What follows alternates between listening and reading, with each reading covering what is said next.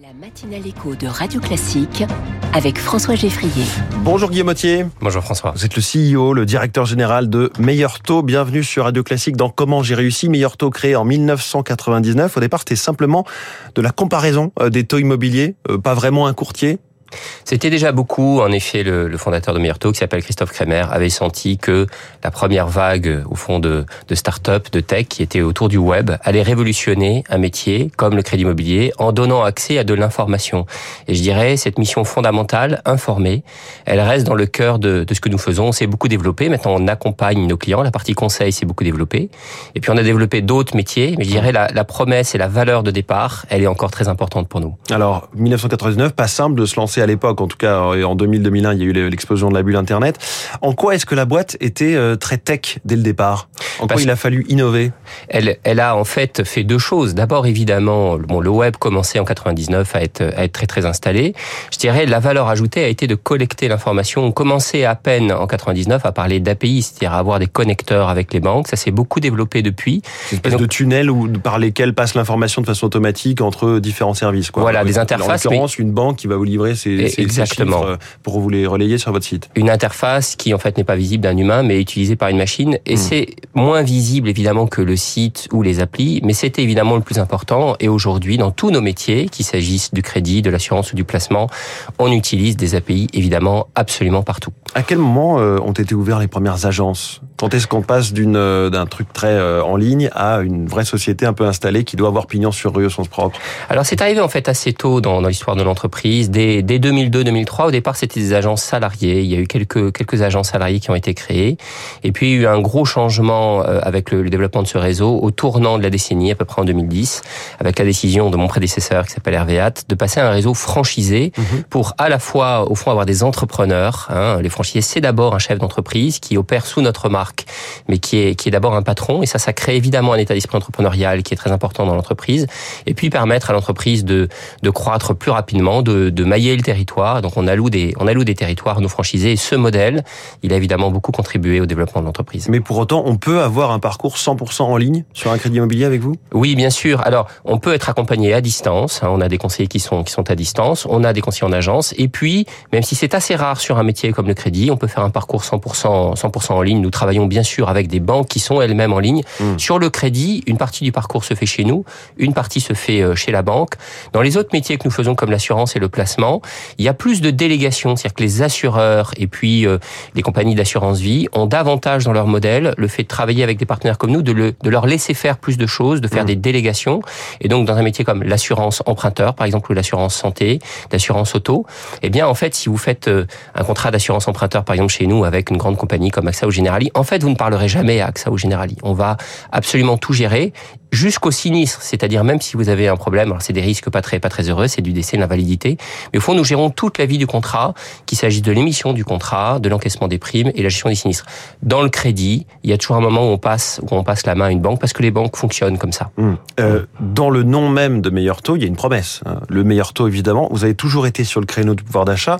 Vous dites même rendre le pouvoir aux consommateurs avec un côté militant quasiment?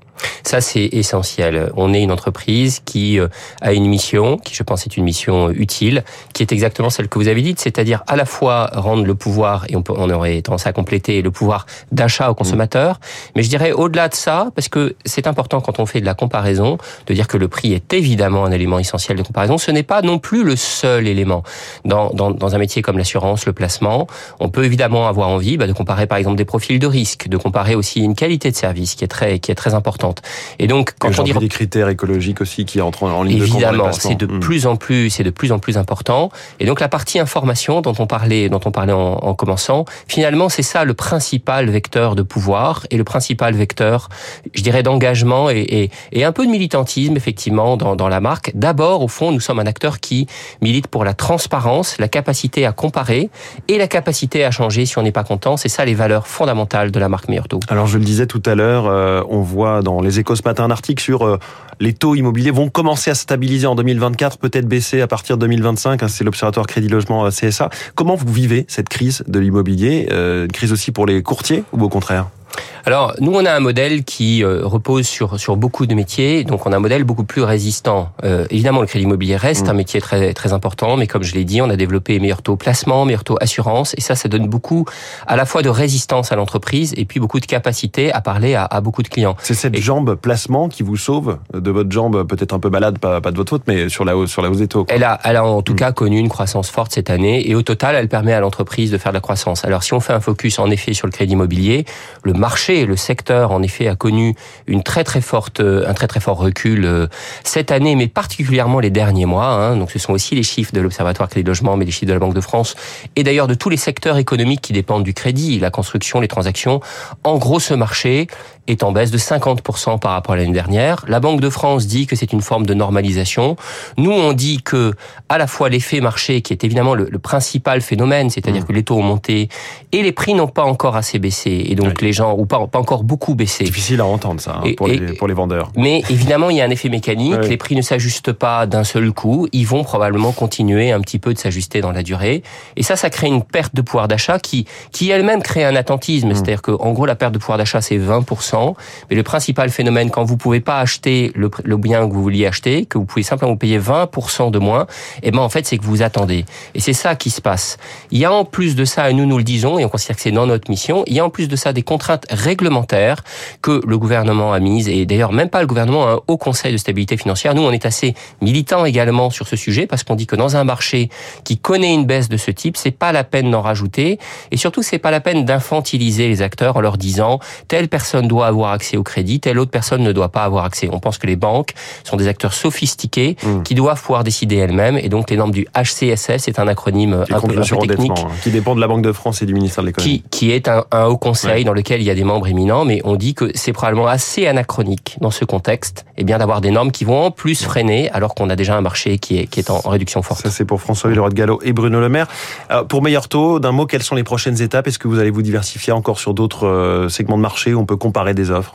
Alors, on a donc déjà développé beaucoup de métiers. On oui. voit que quand on pose la question à nos clients, ils nous considèrent comme très légitimes. On a lancé un comparateur, par exemple, d'énergie, de télécom.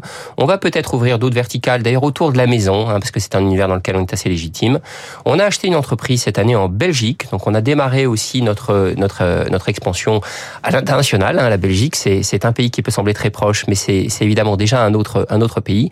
Et puis bien sûr, euh, notre objectif, c'est de servir toujours mieux nos clients, de développer à la fois la connaissance de notre marque, la je dirais la, la qualité de nos parcours, les mmh. parcours digitaux notamment dans toutes nos verticales, et travailler toujours mieux aussi avec avec nos partenaires. Donc autour de la promesse meilleur taux, on a beaucoup de leviers de développement encore. Guillaume Mottier, merci beaucoup. Merci le François. patron de Meilleur Taux ce en direct dans Comment j'ai réussi sur Radio Classique. Très bonne journée à vous.